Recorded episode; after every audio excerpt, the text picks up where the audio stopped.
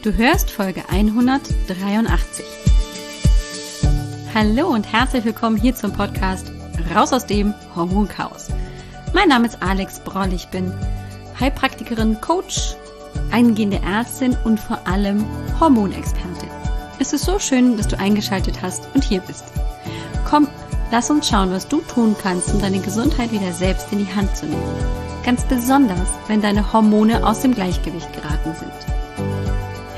Heute möchte ich dir ein Thema vorstellen, das dir vielleicht noch gar nicht so präsent ist, weil du noch ganz jung bist oder weil es dich vielleicht noch gar nicht interessiert hat oder weil es dir einfach noch gar nicht in den Kopf gekommen ist. Heute möchte ich dir über Herz-Kreislauf-Erkrankungen was erzählen und warum Frauenherzen anders schlagen. Bist du bereit? Dann lass uns loslegen. Okay, let's go. Diese nächsten Folgen, die kommen und sich tatsächlich mit dem Thema Herz-Kreislauf-Erkrankungen beschäftigen, haben erstmal ja so offensichtlich nichts mit Hormonen zu tun. Dennoch glaube ich, dass du sehr viel davon profitieren kannst und auf jeden Fall vieles lernen kannst. Mich interessiert es zum einen, weil es wichtig ist, finde ich, darüber Bescheid zu wissen, ganz besonders wenn man dann in Richtung Postmenopause denkt. Da ändert sich nämlich tatsächlich auch das Auftreten von Herz-Kreislauf-Erkrankungen bei Frauen. Und mich interessiert es auch ein bisschen, weil es ein klein wenig in die Richtung meines Promotionsthemas geht. Ja, ich bin auf dem Weg, diesen Doktortitel mir zu erwerben, zu erarbeiten mit der Doktorarbeit, habe im Bereich der Gendermedizin, das ist ein ganz neues Feld, das seit einigen Jahren erst wirklich präsent ist und aufmerksam machen soll, dass Frauen und Männer nun mal nicht gleich sind und dass es Unterschiede bei Erkrankungen gibt. Es gibt nicht nur Frauenerkrankungen, die nur bei Frauen auftreten, wie die Endometriose, das haben wir ja schon kennengelernt, sondern es gibt eben auch Unterschiede bei so ganz typischen Erkrankungen des Alters wieder, die Herz-Kreislauf-Erkrankungen dazugehören. Heute möchte ich dir erstmal erläutern, was sind überhaupt Herz-Kreislauf-Erkrankungen. Das klingt irgendwie so ein bisschen gestelzt und du hast ganz sicher schon eine Vorstellung davon. Ich will es so einmal nochmal zusammenfassen. Und dann möchte ich gerne mit dir ein bisschen darüber sprechen, wie die überhaupt entstehen. Denn das ist ja letztendlich auch eine Möglichkeit, da frühzeitig gegen vorzugehen, präventiv dagegen zu arbeiten. Wäre das nicht cool, wenn wir das irgendwie hinkriegen? Und dann erläutere ich dir auch so ein bisschen, was ist denn überhaupt das Problem? Dass es Unterschiede zwischen Frauen und Männern gibt, ist tatsächlich ja keine Überraschung. Also auf jeden Fall würde ich mal sagen, so für den normal denkenden Menschen nicht, aber in der Medizin war das ganz lange eben tatsächlich kein Problem. Warum das tatsächlich bei Frauen ein Problem ist und warum wir darüber sprechen müssen, erläutere ich dir auch, weil Symptome zum Beispiel auch anders, als wir das vielleicht so kennen und ähm, vielleicht schon häufig gehört haben, ähm, sehen werden. Und dann möchte ich gerne mit dir darüber sprechen, wie Herz-Kreislauf-Erkrankungen behandelt werden. Das ist ein wichtiges Thema, finde ich auch, weil auch hier gegebenenfalls Unterschiede beziehungsweise einfach äh, manchmal auch ähm, gar keine Behandlung stattfindet, weil es bei Frauen zu spät diagnostiziert wird oder einfach ähm, gar nicht diagnostiziert wird. Okay, wir fangen aber erstmal am Anfang an, nämlich was sind denn Herz-Kreislauf-Erkrankungen? Herz-Kreislauf-Erkrankungen sind Erkrankungen unseres Herzens oder unseres Kreislaufsystems, also unserer Gefäße, in genauer gesagt unserer Arterien. Vielleicht erinnerst du dich an den Biologieunterricht, es gibt Venen und Arterien. Arterien führen vom Herz weg und ähm, tragen das sauerstoffreiche Blut. Die Venen transportieren das sauerstoffarme Blut von den Organen wieder zum Herzen. So ergibt sich ein Kreislauf. Und wir sprechen hier von Herz-Kreislauf-Erkrankungen, weil natürlich auch Venen betroffen sein können, aber in der Regel sind es die Arterien, die uns Probleme machen. Spannend ist, ich habe so ein paar Zahlen mal wieder gesammelt, dass jedes Jahr um die 180.000 Frauen an Herz-Kreislauf-Erkrankungen versterben. Jetzt rate mal, wie viele Männer das sind. Würdest du sagen, es sind mehr oder weniger? Was würde so deine Gefühl sagen? Also mein Gefühl, bevor ich die Zahl gelesen habe, hätte immer gesagt, es sind mehr Männer als Frauen. Stimmt aber nicht. Es sind tatsächlich mehr Frauen, die an diesen Herz-Kreislauf-Erkrankungen versterben. als Männer. Bei den Männern sind es um die bisschen weniger als 160.000 Männer. Also, wir haben ein Problem. Frauen werden weniger häufig diagnostiziert mit Herz-Kreislauf-Erkrankungen, versterben aber häufiger. Hm, wir müssen was tun. Und deswegen auch diese Podcast-Folge. Im Übrigen ist auch die Zahl der Toten durch Herz-Kreislauf-Erkrankungen höher als die durch Brustkrebs. Hm, auch das finde ich schon ganz schön verblüffend und hätte ich so nicht erwartet. Das Problem bei den Herz-Kreislauf-Erkrankungen ist, dass diese Erkrankungen so ganz lange unentdeckt und asymptomatisch bleiben, dass sie uns keine Beschwerden machen. Was sich daraus entwickelt aus Herz-Kreislauf-Erkrankungen ist zum Beispiel eben dann, dass ein Herzinfarkt entstehen kann, dass wir eben Herzerkrankungen entwickeln, wo es dann dazu kommt, dass eben das Herz nicht mehr gut mit Sauerstoff versorgt wird, weil die Herzkranzgefäße kaputt gehen bzw. weniger gut durchblutet werden. Das nennt man dann KHK, koronare Herzkrankheit. Es kann aber auch einfach sein, und einfach ist natürlich hier nicht so gemeint, aber es kann natürlich auch sich in einem Herzinfarkt oder einem Schlaganfall manifestieren.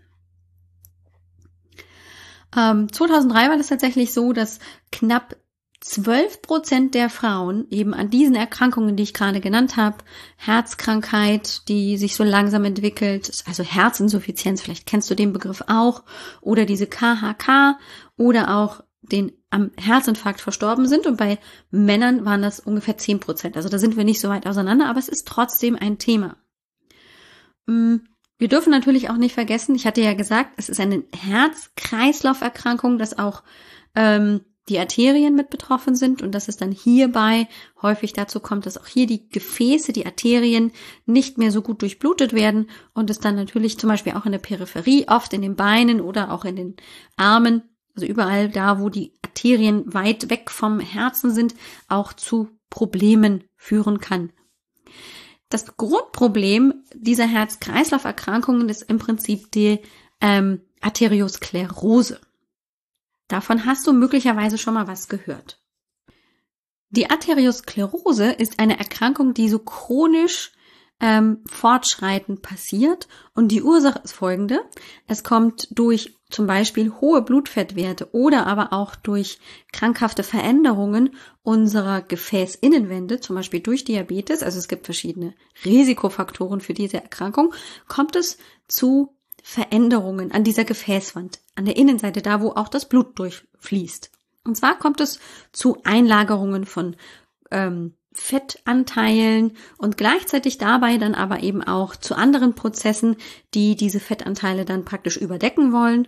Und im Prinzip kannst du es dir vereinfacht vorstellen, dass also immer mehr so an ähm, Substanz an der Gefäßinnenwand sich aufbaut und damit letztendlich dazu führt, dass also das Gefäßlumen immer mehr verengt. So. Und so wie das mit einem verstopften Rohr ist, so als Analogie betrachtet, ist es eben auch bei unseren Gefäßen so, dass also dann es immer mehr Druck braucht, um zum Beispiel an dieser Verengung vorbeizukommen. Das heißt, es würde zu Bluthochdruck führen oder dass es eben auch ähm, weniger Fluss grundsätzlich passiert, an dieser Verstopfung vorbeizukommen. Und danach auch ähm, praktisch in der Folge nach dieser Verstopfung eben auch weniger ähm, Fluss von irgendetwas, in dem Fall ist es ja Blut, ähm, die Organe versorgt. Und das ist ein Problem.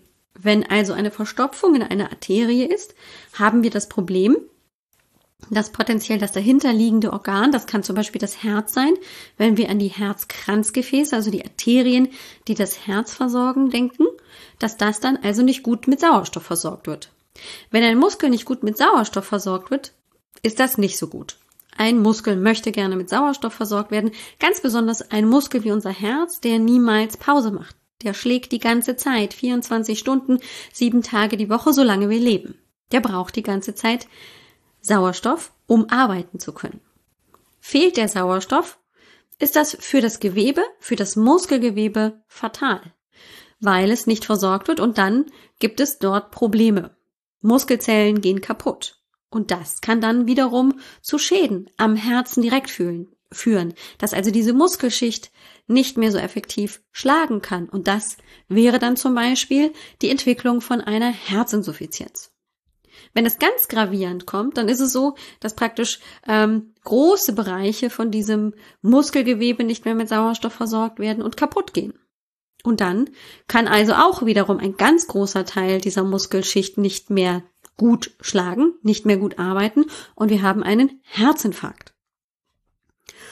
Und gleichzeitig haben wir eben auch ähm, genau das gleiche Problem in den Arterien, die weg vom Körper führen, vor allem eben gerade in den langen Arterien Richtung Bein, in den Beinarterien, Oberschenkel, Unterschenkelarterien, dass dort natürlich dann auch, wenn diese Gefäße verstopfen im weitesten Sinne, so kann man das äh, analog vielleicht beschreiben, dann eben auch dazu führen, dass die Extremitäten, also die Füße, die Beine nicht mehr gut versorgt werden, was dazu führt, dass natürlich da ähm, auch Schäden entstehen können, dass die Füße kalt sind und so weiter und so fort. Da werden wir auch gleich noch drüber sprechen.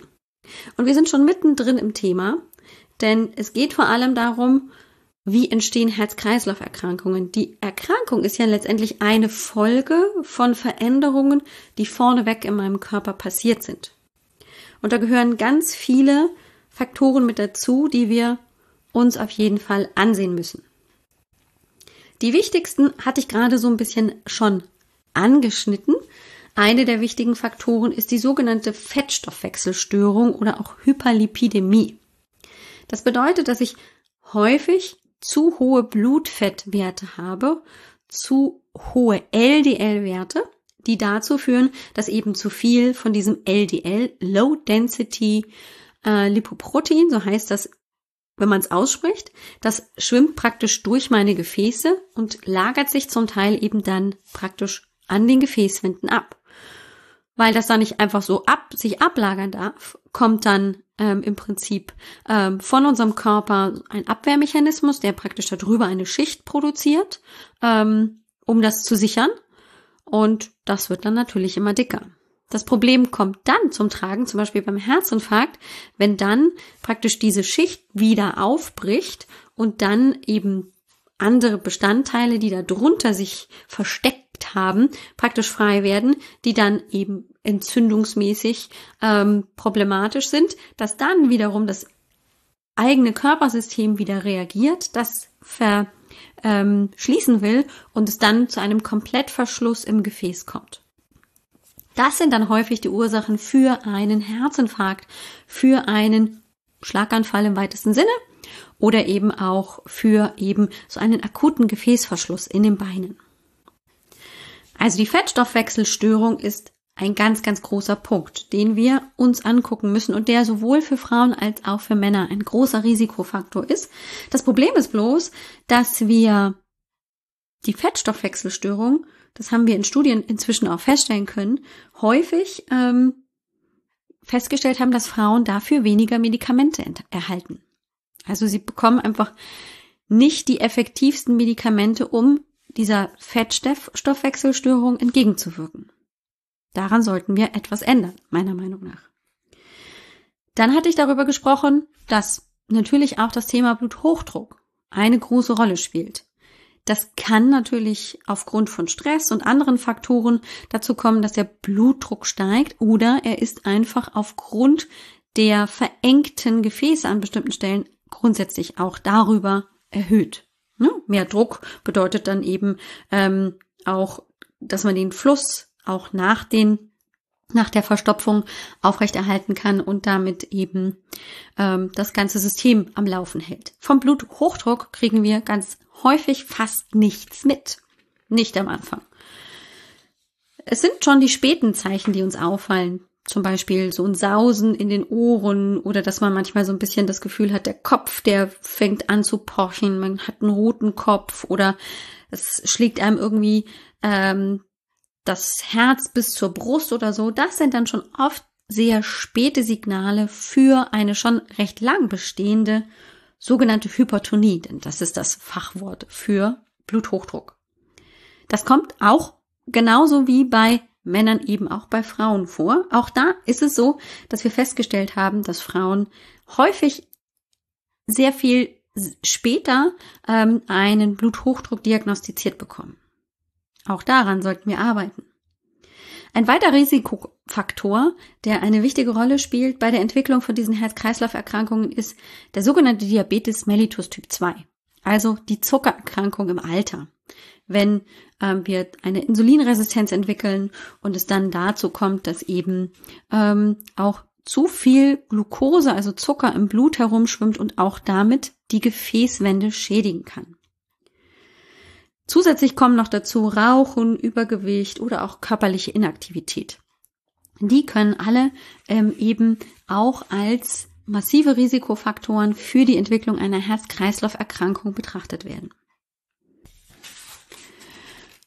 Bis vor einigen Jahren war es tatsächlich auch so, dass ähm, gerade die Risikofaktoren Rauchen und Übergewicht und Alkohol ähm, eine große Rolle dafür gespielt haben, dass Männer eben auch in diese kardiovaskulären, also Herz-Kreislauf-Erkrankungen ähm, hineingerutscht sind. Wir haben aber in den letzten Jahren tatsächlich sehr häufig oder beziehungsweise sehen können, dass auch ähm, dort es zu einer Annäherung beider Geschlechter kommt, dass also auch die Risikofaktoren bei Frauen inzwischen eine große Rolle spielen. Und es gibt aber weitere Faktoren, die jetzt tatsächlich frauenspezifisch sind, von denen wir vielleicht eine ganze Weile wussten, es uns aber nicht so ganz bewusst war, dass diese Faktoren auch im Alter eine ganz große Rolle spielen. Und zwar sind das Faktoren wie zum Beispiel ähm, das Thema Schwangerschaftsdiabetes oder Schwangerschaftshypertonie. Ja, Frauen, die in ihrer oder ihren Schwangerschaften ähm, eine Hypertonie, also einen Bluthochdruck entwickelt haben oder auch in der Schwangerschaft eine Diabeteserkrankung ähm, entwickelt haben, haben ein signifikant höheres Risiko dann auch im Alter eine Herz-Kreislauf-Erkrankung zu bekommen. Ja. Und ich glaube, ich weiß nicht, wie es dir geht, aber mir wurde das damals, als ich schwanger war mit meinen Kindern, nicht so kommuniziert. Das lag möglicherweise auch daran, ähm, dass ich weder das eine noch das andere entwickelt habe. Aber es ist wichtig, meines Erachtens, das nach außen zu kommunizieren. Nicht zu vergessen, dass eine Frau, die dann ähm, ihr Kind geboren hat und dann damit sich auch die der Bluthochdruck stabilisiert und äh, die Diabeteserkrankung wieder zurückgeht, dass trotzdem diese Erkrankungen dann im Alter problematisch werden können, dass ich eben aufgrund meiner Schwangerschaftsdiabeteserkrankung auch im Alter eine Diabeteserkrankung Typ 2 entwickeln kann, dass ich aufgrund der Hypertonie, die ich damals in der Schwangerschaft hatte, was 20, 25, 30 Jahre in der Vergangenheit liegt, trotzdem ein erhöhtes Risiko dadurch habe, eine ähm, Hypertonie und damit eine Herz-Kreislauf-Erkrankung zu entwickeln und dass das auch eine wichtige Rolle spielt, das dem Arzt zu kommunizieren. Das ist ja in der Regel ein anderer Arzt als zum Beispiel der, der Gynäkologe, der die Kinder irgendwie betreut hat während der Schwangerschaft oder auch dich als äh, Gynäkologin, Gynäkologe irgendwie betreut hat. Ähm, die ähm, Diagnostik für die Herz-Kreislauf-Erkrankung macht häufig der Hausarzt, die Hausärztin. So, wir müssen uns also darüber im Klaren sein, dass wir Frauen noch zusätzliche Risikofaktoren haben, die uns auch ähm, dann in das Potenz in die potenzielle Erkrankung äh, von kardiovaskulären ähm, Komplikationen, Herzinfarkt etc. bringen können. Außerdem hat man zum Beispiel Studien gemacht und festgestellt, dass ähm, Stress und Depression ganz besonders bei Frauen dazu führen, dass auch das ein ähm, erhöhter Risikofaktor für die Entwicklung einer koronaren Herzkrankheit sein kann. Warum? Naja, die ständige Ausschüttung von Cortisol durch Stress, aber auch durch Depression führt langfristig dazu, dass es zu einer vermehrten Fettablagerung in den Gefäßen kommt. Das, was ja auch grundsätzlich ähm, zum Beispiel bei einer bei einem ähm, erhöhten Fett, bei einer Fettstoffwechselstörung das Problem ist, dass auch das damit gefördert wird. Also diese Ablagerungen größer werden, diese Verstopfungen größer werden. Ähm, und möglicherweise ist es dann aber so, dass ähm, wenn dann letztendlich eine KHK sich ganz langsam entwickelt, das geht ja über Jahre und Jahrzehnte, dass es dann dazu kommt, ähm, dass also die Cortisol-Ausschüttung sich dann auch nochmal reduziert, aber parallel vielleicht dennoch immer noch die Depression oder der Stress besteht.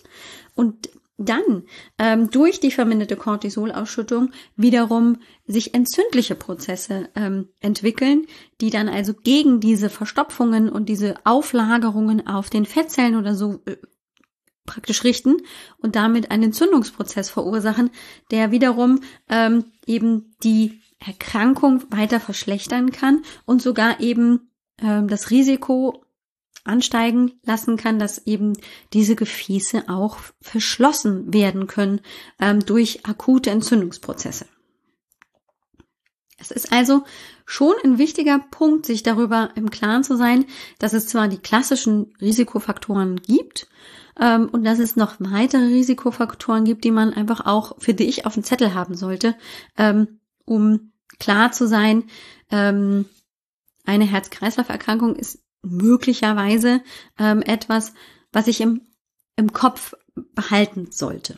Wie merkt man jetzt so eine Herz-Kreislauf-Erkrankung? Das ist ja immer eine wichtige Frage. Also grundsätzlich ähm, beschreibt man das dann immer so. Ähm, so lernen wir das auch tatsächlich im Studium. Okay, also das sind Schmerzen, wie zum Beispiel bei Belastung ähm, kriegt man dann so ein Ziehen, das ähm, aus der Brust ausstrahlt Richtung Hals und linken Arm und in den linken Arm und in die linke Hand ausstrahlt. Man hat dabei vielleicht auch noch ein bisschen Atemnot, man wird kaltschweißig, ähm, hier ähm, entwickelt vielleicht noch Übelkeit, vielleicht sogar Erbrechen, ähm, der Schmerz, der fühlt, fühlt sich irgendwie so absolut ähm, traumatisch und sehr, sehr schwer an. Ähm, das kann schon das Signal für einen Herzinfarkt sein. Es kann aber auch tatsächlich ein Signal für eine sogenannte Angina pectoris, eine Brustenge sein, die au auftritt kurzzeitig, weil die Gefäße kurz verengen, kurzzeitig bestimmte Areale im Herzen nicht mit Sauerstoff versorgt werden und sich dann wieder entspannen und dann geht auch die gesamte Symptomatik zurück. Es kann auch sein, wenn ich keine wirkliche koronare Herzerkrankung habe, sondern eben so eine chronische Herzerkrankung, eine Herzinsuffizienz, dass ich ähm, einfach leistungsschwächer bin, Atemnot habe, dass ich ähm, schnell außer Puste bin, dass mir vielleicht auch die, die Füße und die Hände dick werden, ich also Wassereinlagerungen habe und vieles mehr. Das ist so der Klassiker. So präsentieren uns das Männer. Männer haben häufig beziehungsweise Studien haben das eben erarbeitet und haben dann also ähm, die Rückschlüsse gezogen, dass das so die klassischen Symptome eines Herzinfarkts sind, zum Beispiel oder einer Angina pectoris. Frauen haben das manchmal nicht. Und das ist ein ganz großes Problem. Wir haben nämlich in der Regel als Frauen häufig eher untypische Beschwerden. Und es ist immer noch so, dass eben diese untypischen Beschwerden nicht so gut erkannt werden wie die Klassiker, die man aus dem FF auch als ähm, angehender Mediziner können muss, ähm, bei den untypischen Symptomen, aber das natürlich deutlich schwieriger ist. Und wenn das nicht rechtzeitig erkannt wird, auch nicht die passende Diagnostik gelaufen, ähm, gemacht wird und gelaufen ist und dann möglicherweise einfach auch Behandlungsindikationen ähm, einfach auch verpasst werden. Also, wie könnten denn jetzt Symptome, untypische Symptome bei der Frau aussehen. Das ist auch häufig eher so die Atemnot, die eintritt.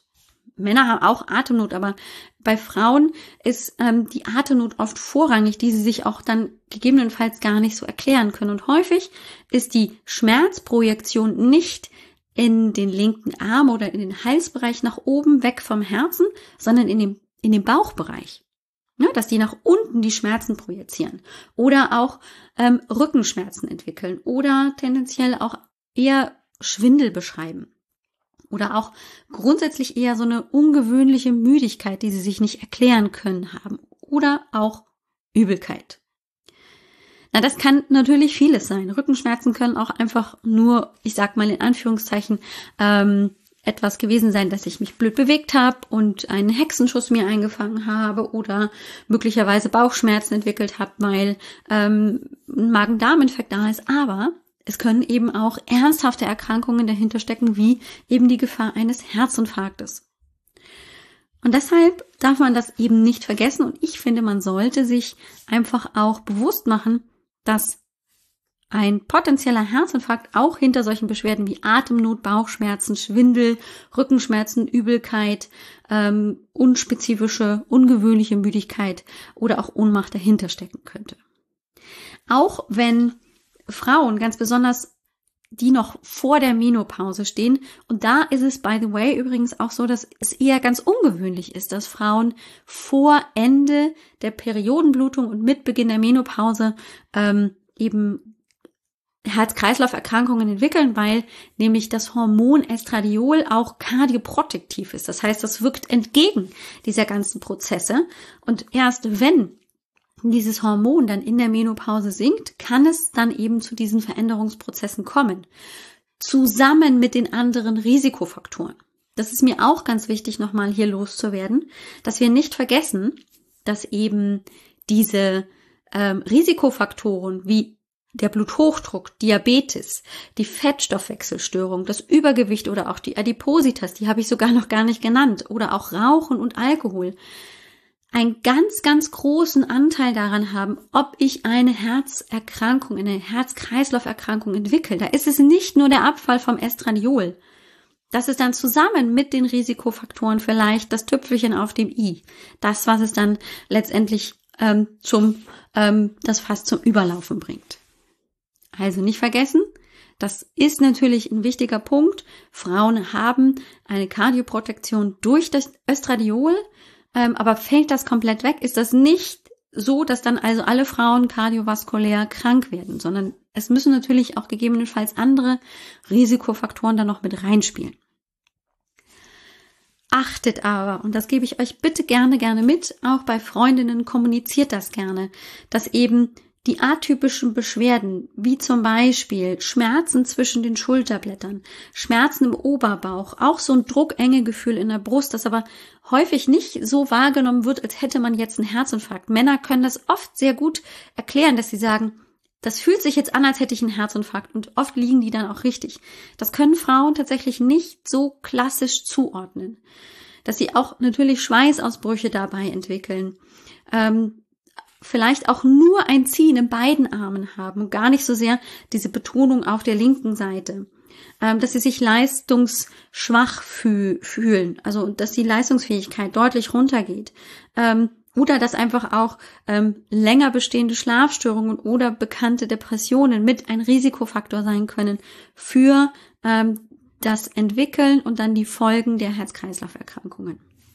Das wäre mir also ganz wichtig, das gerne einfach mal auch im, im Hinterkopf zu, zu speichern, dass wir als eben ähm, verantwortungsvolle Frauen, die unsere Gesundheit wieder selbst in die Hand nehmen, uns klar machen, es kann auch sein, dass eben Freundin, Mutter, Tante, On nicht der Onkel, aber eben äh, diese weiblichen Angehörigen, Freundinnen auch tendenziell sowas entwickeln können und es sich nicht klassisch so anhört, wie wir das sonst vielleicht auch schon im Film irgendwie so gesehen haben, weil das ja klassische Männersymptome sind.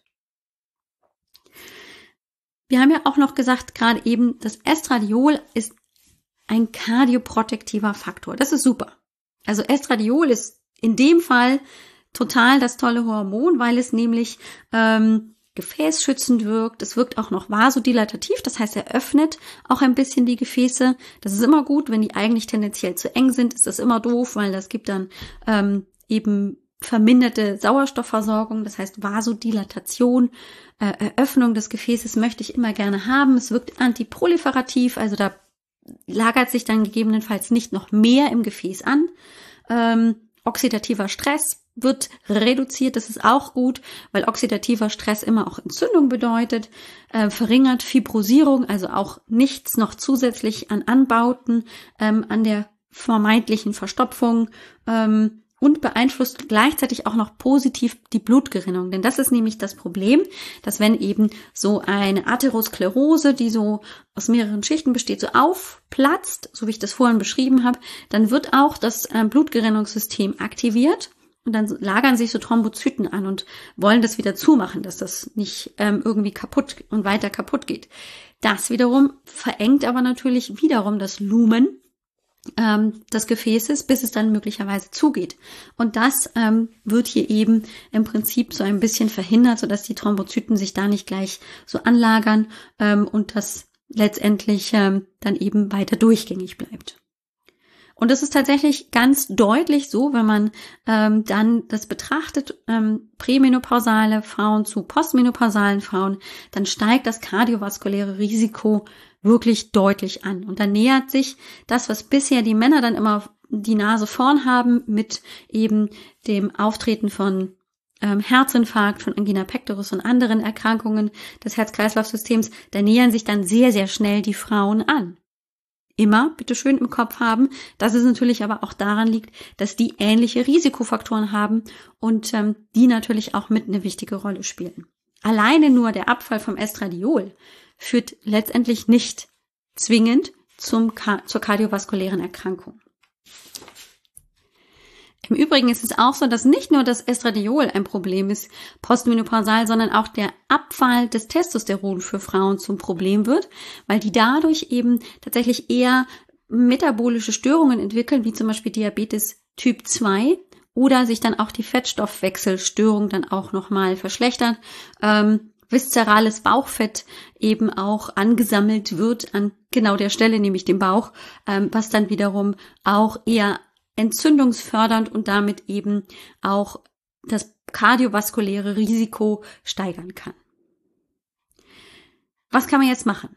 Wir wollen ja jetzt hier nicht ähm, einfach nur sagen, okay, das sind die Risiken und damit habt ihr Pech gehabt. Ähm, ist so, können wir was ändern? Und die Antwort ist ganz klar, ja. Natürlich können wir nichts gegen ähm, die Entwicklung einer Schwangerschaftshypertonie oder einer Schwangerschafts eines Schwangerschaftsdiabetes machen, aber wir haben trotzdem natürlich die anderen Risikofaktoren in der Hand. Und zwar wie? Na, du ahnst es vielleicht schon, wenn ich jetzt um die Ecke komme und dir sage, ähm, einen ganz, ganz großen Baustein, den du selber in der Hand hast, sind die Lebensstilveränderungen. Ja, es ist wirklich gravierend und verblüffend zugleich, finde ich. Also es ist immer mindblowing, so geht mir das, ähm, wenn man letztendlich einfach mal sieht, was man selbst in der Hand hat, wenn man Lebensstil verändert. Es gibt zum Beispiel Apps, die heute sehr, sehr gerne eingesetzt werden, um wirklich visuell darzustellen, wie effektiv Lebensstilveränderungen sein können.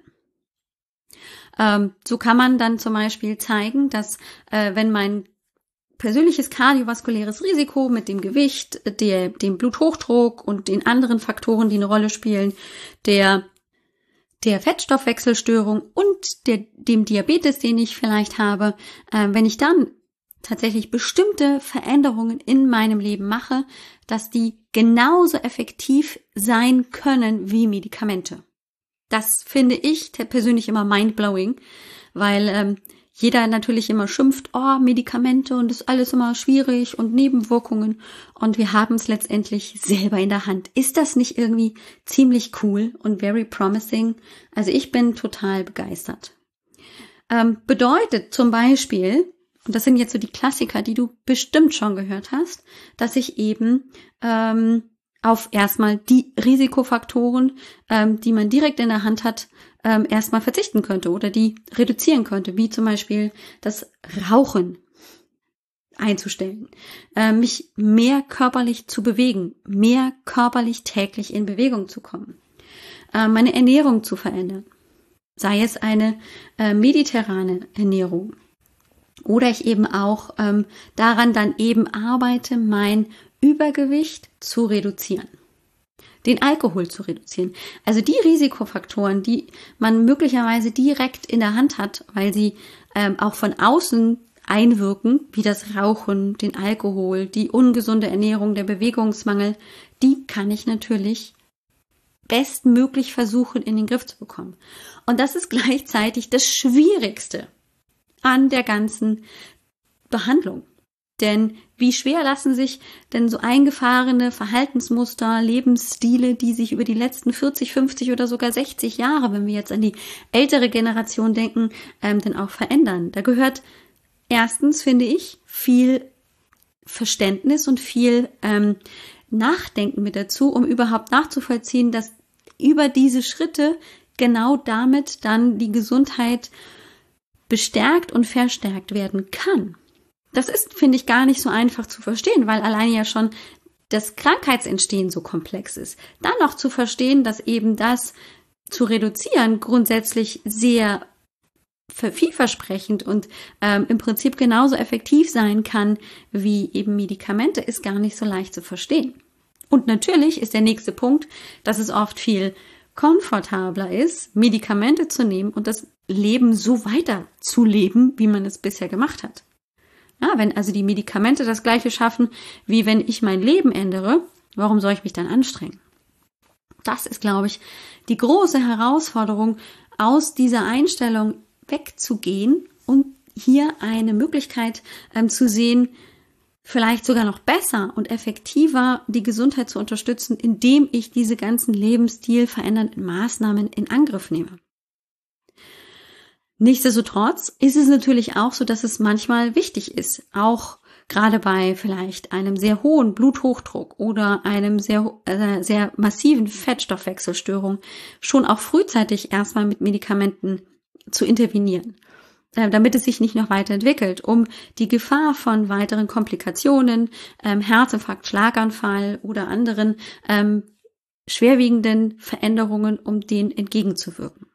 Das können zum Beispiel Blutdrucksenker sein, das können ähm, eben hier Lipidsenker sein, also Fettsenker, die den Fettstoffwechsel reduzieren. Das kann auch sein, dass ich die Blutgerinnung versuche zu beeinflussen, dass sie eben nicht mehr so, dass das Blut nicht so schnell gerinnt, dass sich da keine ähm, Trompen und damit eben akuten Verschlüsse bilden. Das kann eben auch sein, dass ich doch auch medikamentös ähm, den Diabetes mellitus behandeln muss. Das sind alles Möglichkeiten, die wir gerade in der konventionellen Medizin dann auch verwenden. Aber ich glaube immer noch, dass parallel dazu der Weg hin zu, ich bin es mir wert, mein Leben zu ändern, weil ich damit so viel mehr Möglichkeiten habe. Ich werde dazu hier wieder äh, ernst genommen. Ich habe wieder Verantwortung für mich und kann ähm, etwas wieder dafür tun, ähm, vielleicht langfristig noch lange gesund zu bleiben. Das kriege ich möglicherweise mit den Medikamenten nicht so effektiv hin wie mit der Lebensstilveränderung. Und die Kombination aus beidem ist natürlich der absolute Knaller, weil wenn ich das eine mit dem anderen verbinde, kann es dazu führen, dass ich vielleicht durch die Lebensstilveränderte Maßnahme auch meine Medikamente reduzieren kann und aber natürlich das Fortschreiten der Erkrankung deutlich ähm, dann zurückbleibt und ich vielleicht wirklich dann 90, 95 werde und dabei aber noch fit, gesund und alles machen kann, was mir mein Leben so ähm, bereithält.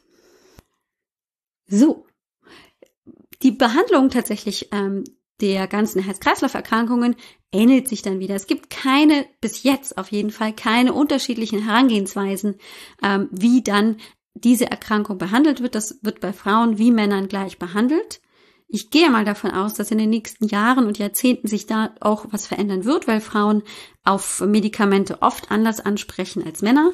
Aber das ist tatsächlich gerade erst so in den in den Kinderschuhen und braucht mit Sicherheit noch eine Weile, bis wir da genaueres wissen und das dann eben auch individuell an den Patientinnen anwenden können. Fazit für dich von heute. Denk dran, dass du als Frau andere Symptome haben kannst, äh, wenn es um Herz-Kreislauf-Erkrankungen geht, als Männer.